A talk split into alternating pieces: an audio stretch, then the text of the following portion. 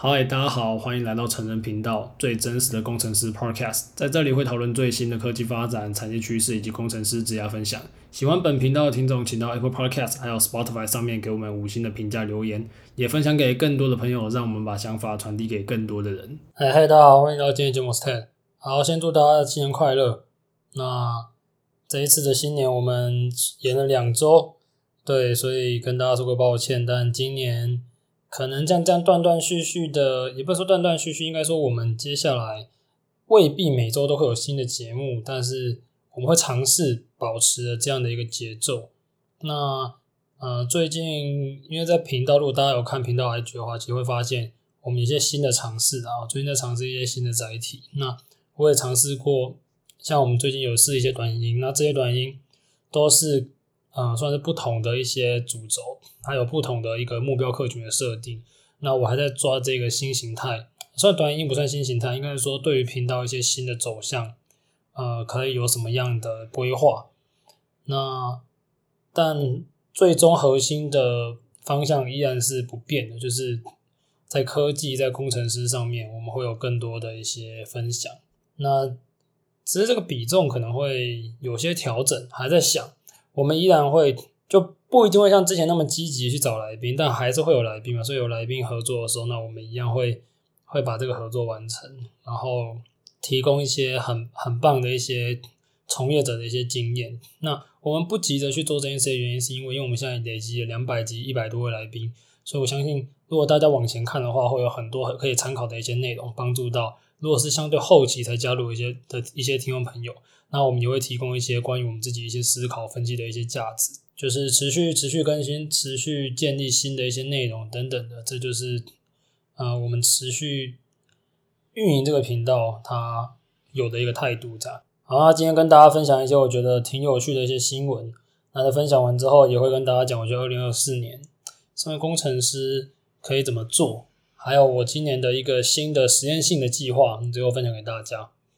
那。如果大家有就是去了解，比较常去看一些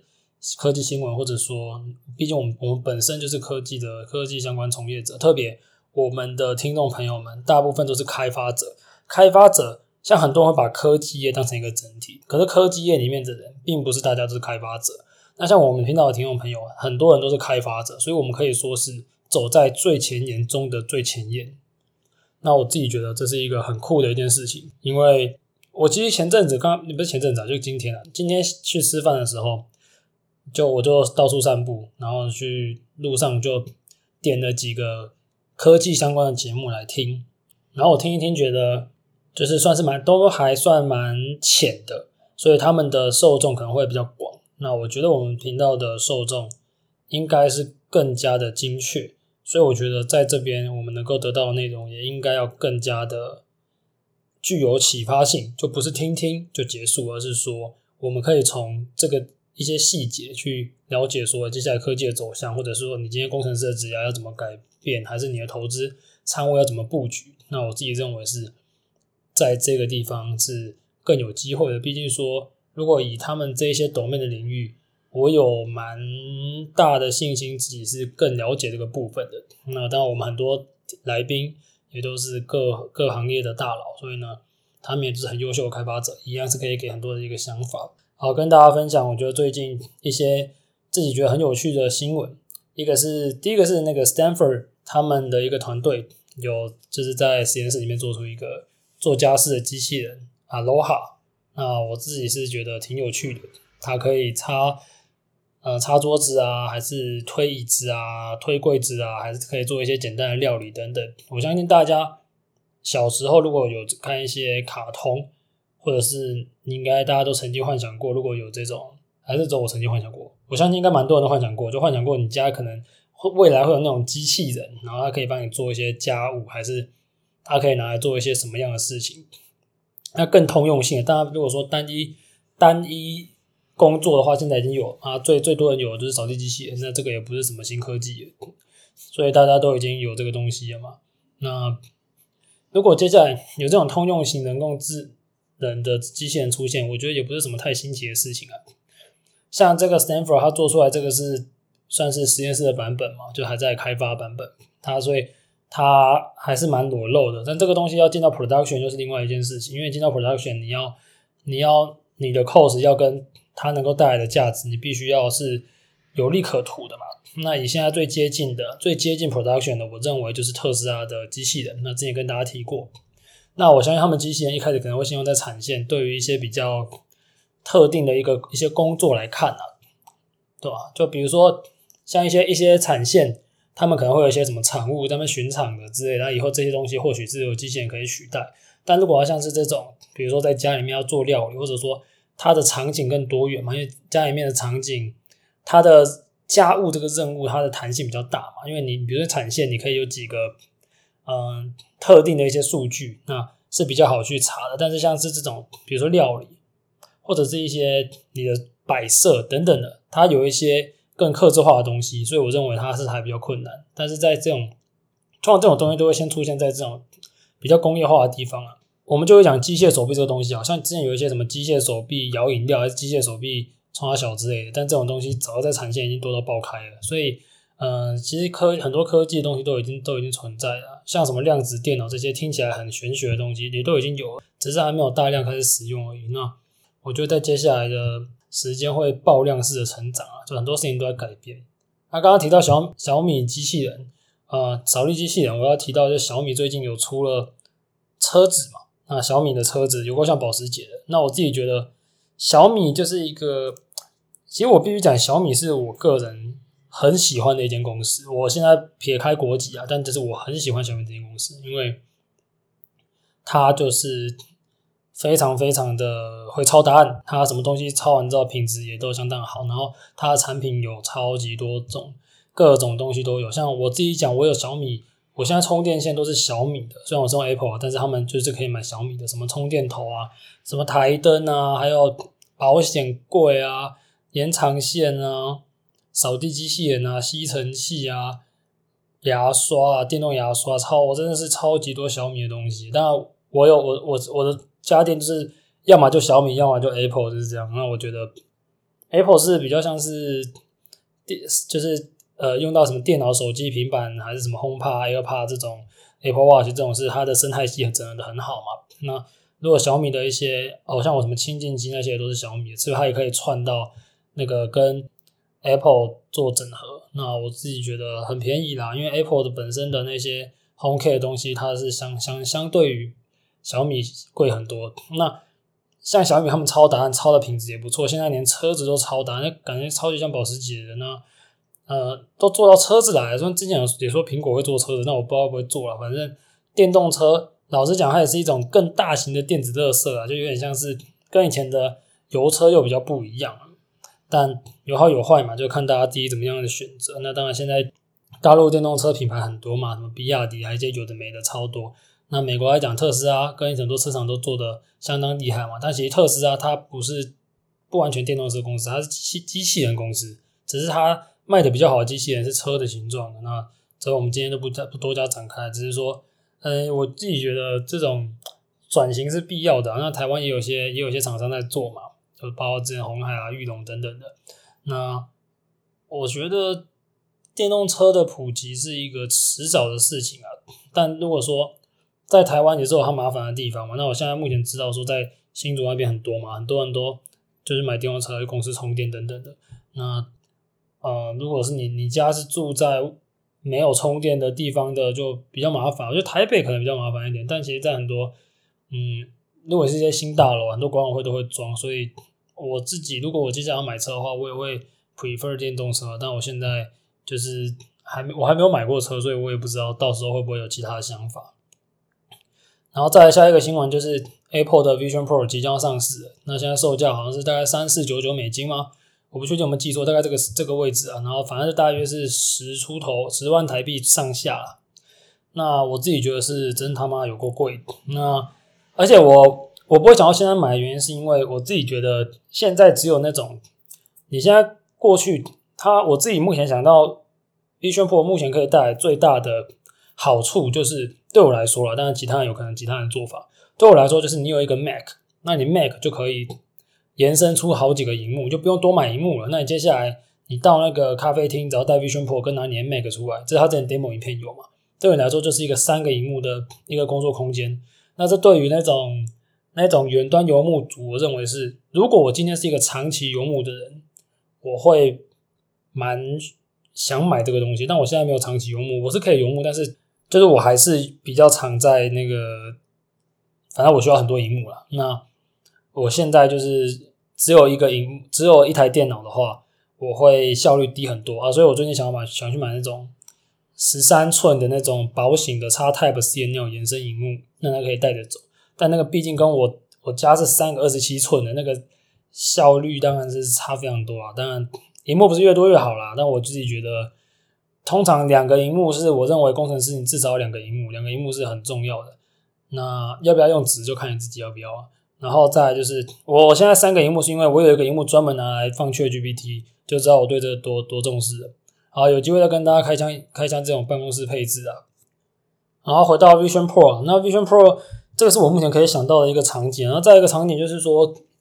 呃，可能躺在床上滑滑手机以后都不用了吧，以后直接躺在床上戴 Vision Pro 很爽。啊，除了这两个之外，我目前还想不到一定要让我买 Vision Pro 的理由啊。因为我认为好的应用都是要等更多开发者进来。那很多开发者他还没有拿到装置，他当然不会进来开发，所以现在进来的可能只有那种大厂的可以直接移植过去吧。比如说什么 Messenger 还是什么什么什么 Safari 还是什么 Chrome 这种这种大的东西可能会先进来。那对我来说目前没有这个必要。那什么游戏啊，应该也还没进来啦。那等到进来再说了。那那我也我也我也是看看多 Unity 的股票，也是因为 Vision Pro 跟接下来也不只是 Vision Pro 啦。Meta 还是很多公司都有在做这种这相关的东西啊，大家可以参考一下。那我自己是认为，呃，接下来这种穿戴装置它只会更多了。可能接下来是大家的眼镜，就像之前 Meta 有跟那个雷朋去合作，它一只眼镜里面可以看到一些什么傻小东西之类的。那接下来这个可能也会越来越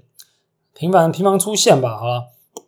然后再来一个要讲一讲就是。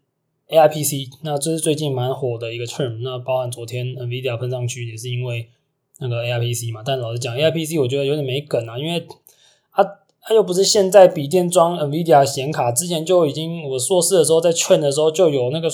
笔电在装 NVIDIA 显卡了，这个也不是什么新梗，只是说现在那个时候没有 local 的 model 嘛，那个 model 还没做，好像，现在有些 Edge 端的 model 可以在一些 PC 上跑，那可能就有一些 AIPC 吧，像。微软不是说要把那个 Copilot 的那个按键装到他们的那个键盘上嘛？那代表说接下来 Microsoft 应该有一些计划。我自己认为这是蛮好的，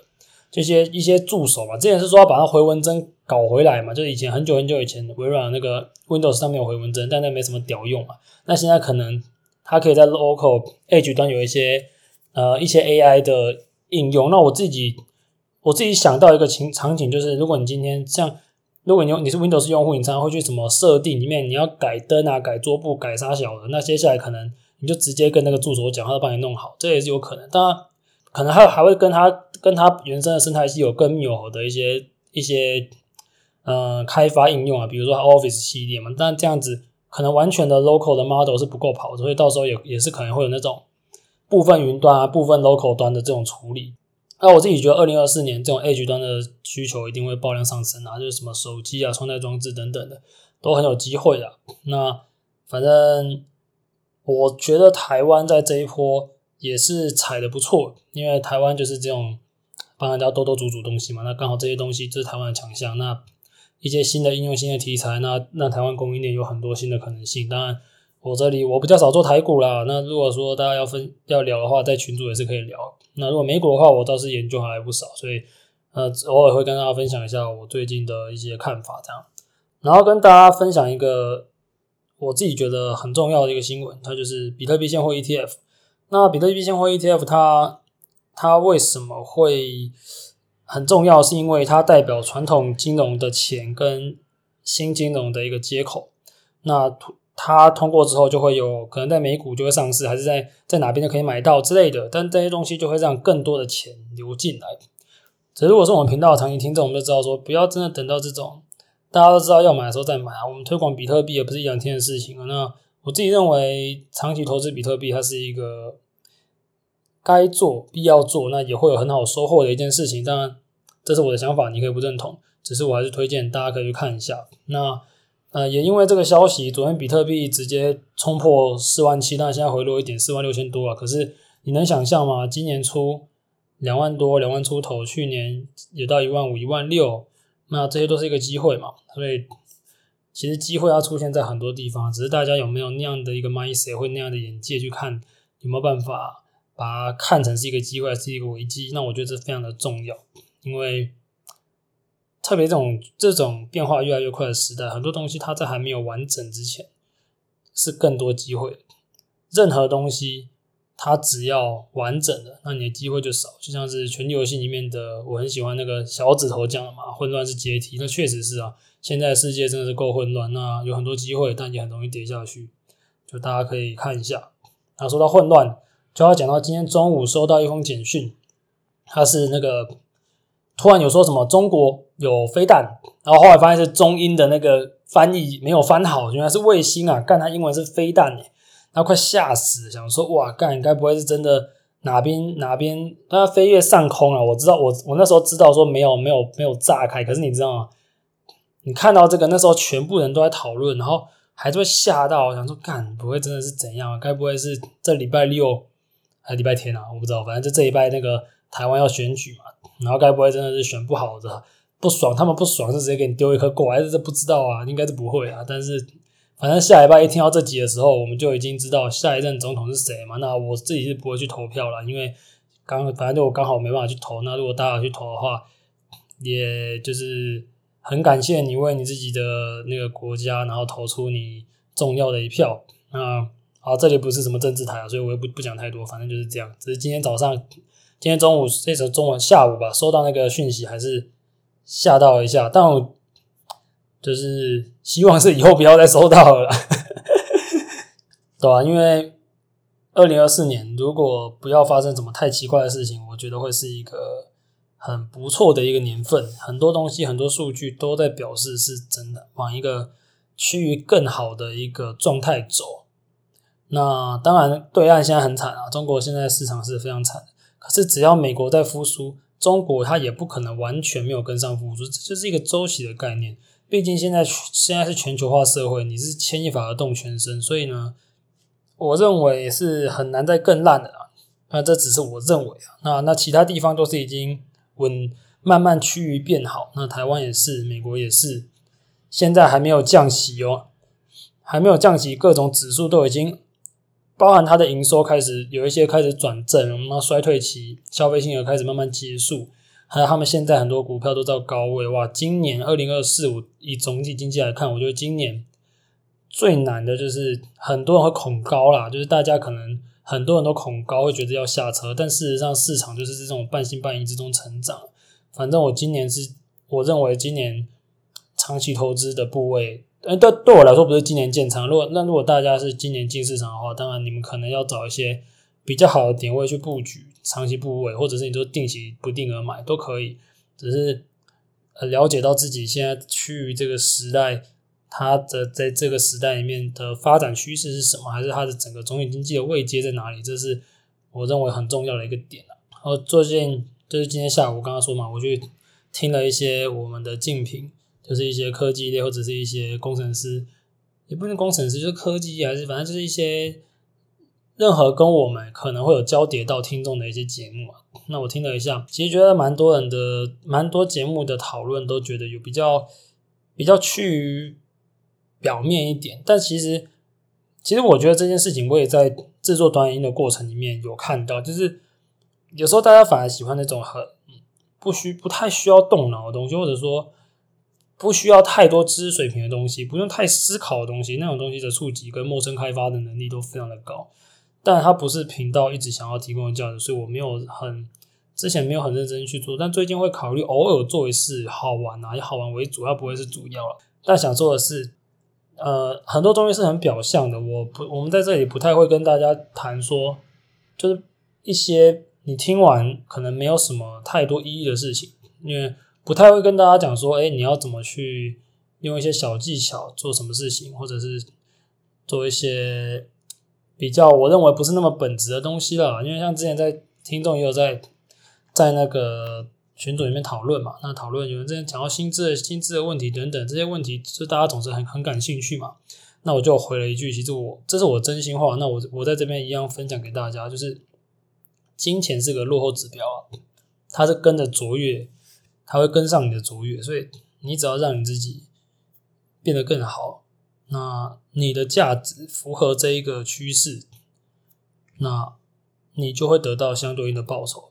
那我记得好像也有一个听众朋友说，有钱就有兴趣，呃，这件事情我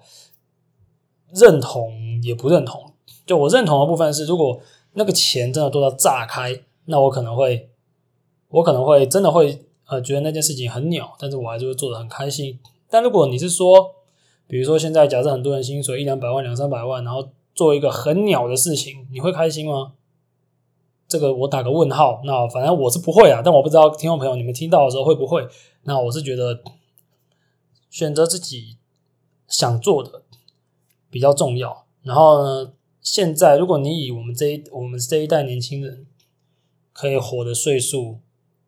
可能一百岁，我不知道到几岁，因为你知道现在是你阿妈那个年代都可以都已经到了八十岁哦。那你知道说人是要挂掉才会进到 database 的，才会变成平均值哦，所以还很多人没有挂，还没变平均值哦。所以我们我们这年代是可以预见的，人类寿命会比阿妈那个年代的多很多，十几年应该是跑不掉哦。那如果你以这样的一个人生来看的话，你现在还是很前期哦，现在都很前期，所以你现在玩人家个两三年，或者是你现在才起步，其实都还好。我觉得重点是。你有没有这个心态？反正你做一件事情最好的时间点是十年前，另外一个是现在嘛。那想做就做，想干嘛就干嘛。二零二四我觉得是一个机会很多的一年，因为很多规则都在改变。就是比如说像去年，我记得我很记得我二零二二年的时候，我那时候发了一篇文，然后就是讲说我觉得基点快到，我发完之后一个月干，ChatGPT 就出来，啊，真的这个奇异点就到了，然后整个二零二三。翻天覆地的改变，从硬体、软体到工作形态的各方面的改变，非常夸张。现在没有 ChatGPT，我不知道怎么做事。那我相信很多人也是差不多一样。如果你一个工具好与坏，取决于你怎么去用它嘛。那现在是一个非常突破的一个年代，那我们应该要好好去把握这个时代给我们的一些机会，不然你就会变成。国道收费员，你就得下去啊！说到国道收费员，跟大家分享，我上我去年其实就上个月啊，我去那个冲绳，然后我自己自驾啊，我发现冲绳还有国道收费员呢。哦，我这我我年初的时候也有去，是北海道，也是自驾，但那一次我记得我们都是用什么电子，就是类似 ETC 那种，但是冲绳还有售售票员呢，干，这这是古董，在台湾看不到了。然后我在冲绳，我还就拿那个回数票去去缴钱之类的。啊，反正冲绳还不错啊，只是那天去那时候去好像有点冷，我觉得可能夏天去会感觉更爽一点。那呃，快过年了，农历年，对，我现在其实觉得国历年我嗯比较没什么感觉，但农历年我自己是觉得对我来说才是真正的过年啊。当然这是看你自己嘛，反正我觉得嗯，大家就是可以思考一下，哎，自己今年想要干嘛，然后呢，反正做开心的事情啊，然后帮助到更多人啊，想要分享就分享，在可以在我们社群里面分享，或许有些人给你 feedback，然后找到好的环境等等，这些都会让大家新的一年变得更好。那我们频道的走向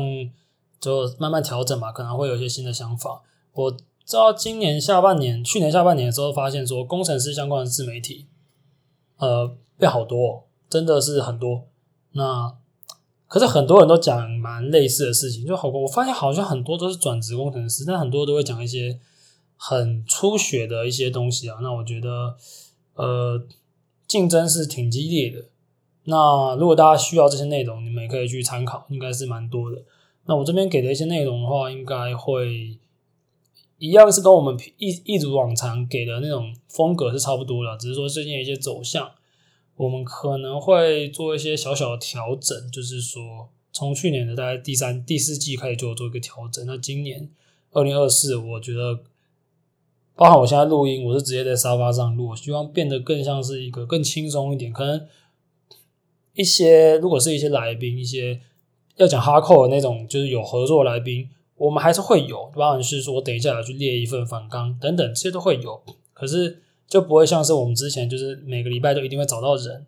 进来，个可能不一定，但是我觉得会把更多思维，还有更多我们就是自己正在做的事情，还是我们认为这个世界正在发生的事情，这些部分把它带进来，就是让这种方向穿插，可能我们可以服务到更多的一些听众朋友们，然后在。今年应该会在短影音上面会有一些内容啊。目前第一阶段的内容是会，我我前阵子尝试了蛮多嘛，有一些 AI 的应用的也不错，办公室配置的呃也不错。那生活风格这个算是蛮意外不错的，就它的陌生触及很高。啊，有一个是收藏很高，是我们在讲履历。那履历这个系列，我应该会做大概十集，探讨一些履历模板，然后跟大家快速建构履历的一些技巧。那我们今年会开两个服务，第一个服务就是之后会开一个表单。让大家可以去把你的履历放进来，然后呢，我们会会我会来帮大家看，然后呢，但我会把它聚集在某一个时间点之后，之后会再跟大家公布啦，但是不会让太多人做，只是我觉得，诶，这个好像是大家蛮需要，所以呢，对我来说看一份履历很快。那我之前也是有面试别人的一些经验，那我可以跟大家说，从一个工程师要找开发者的角度。我们更看重什么样的内容？因为，呃，很多 HR 或者是很多很多在教人家写这些东西的人，他们并没有开发的经验，所以呢，他们不知道真的以开发者的角度，他们更重视什么。然后第二个计划，这个计划我们已经找到第一位，这个计划是我今年想要尝试的一个计划，就我一直想要尝试环境改变人的一个一个结果，所以我我做的事情就是，我保证让你。上你想要的公司，啊，目前已经有一位，然后你上了才付钱，啊，没有上就不用付钱，就是你上的话，就我们会收取第一个月的薪水，跟每一次的咨询会收微微的比比基本劳工薪资高一点点的收费啊，但那个只那个不是为了赚钱，那只是怕有无限上纲的在预约。那我还会再收两位，那如果大家听到，你就可以私讯频道。那如果有兴趣的话，我就可以稍微讲一下这个这一个计划。那我知这个我几年前就做过了，只是那个时候是真的为了想赚钱，但现在不是，现在是我更倾向在做一个实验，就保证咨询到你上你想要的公司。当然是我可以，我当然那些东西应该你不能说什么你要去什么 SpaceX 这种干，我就我没有用过，我都不知道啦。但如果你是软体公司的话，你到这些软体巨头，我都还是知道怎么怎么去做这些面试等等的。那我自己也有拿他们的 offer，所以呢，我认为我来做这件事情是非常的。呃，有说服力。那如果你有特别想要去，在二零二四年想要改变自己，那我们算是有一个计划，我会手把手的带你每一步，告诉你怎么样去做，怎么样去面试，帮你安排模拟面试，甚至到你结束之后谈 offer，还是你要怎么去跟你现在的老板提离职等等，就是一条龙包到好的服务，你有上才算。当然会让你选三到五间，然后我们就是。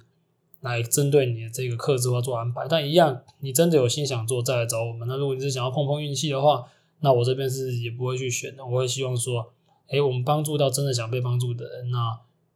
或许你未来你也可以去帮助其他人，那就是造成一个正向的循环。对，那我们这边一样是也会有包含一些 technical 的那种 interview 啊，就像我们最近啊，我们最近有时候无聊会在那个 IG 上面分享那个那一些简单的白板题的题目啊。然后发现大家作答状况，呃，比我想象中的还要再，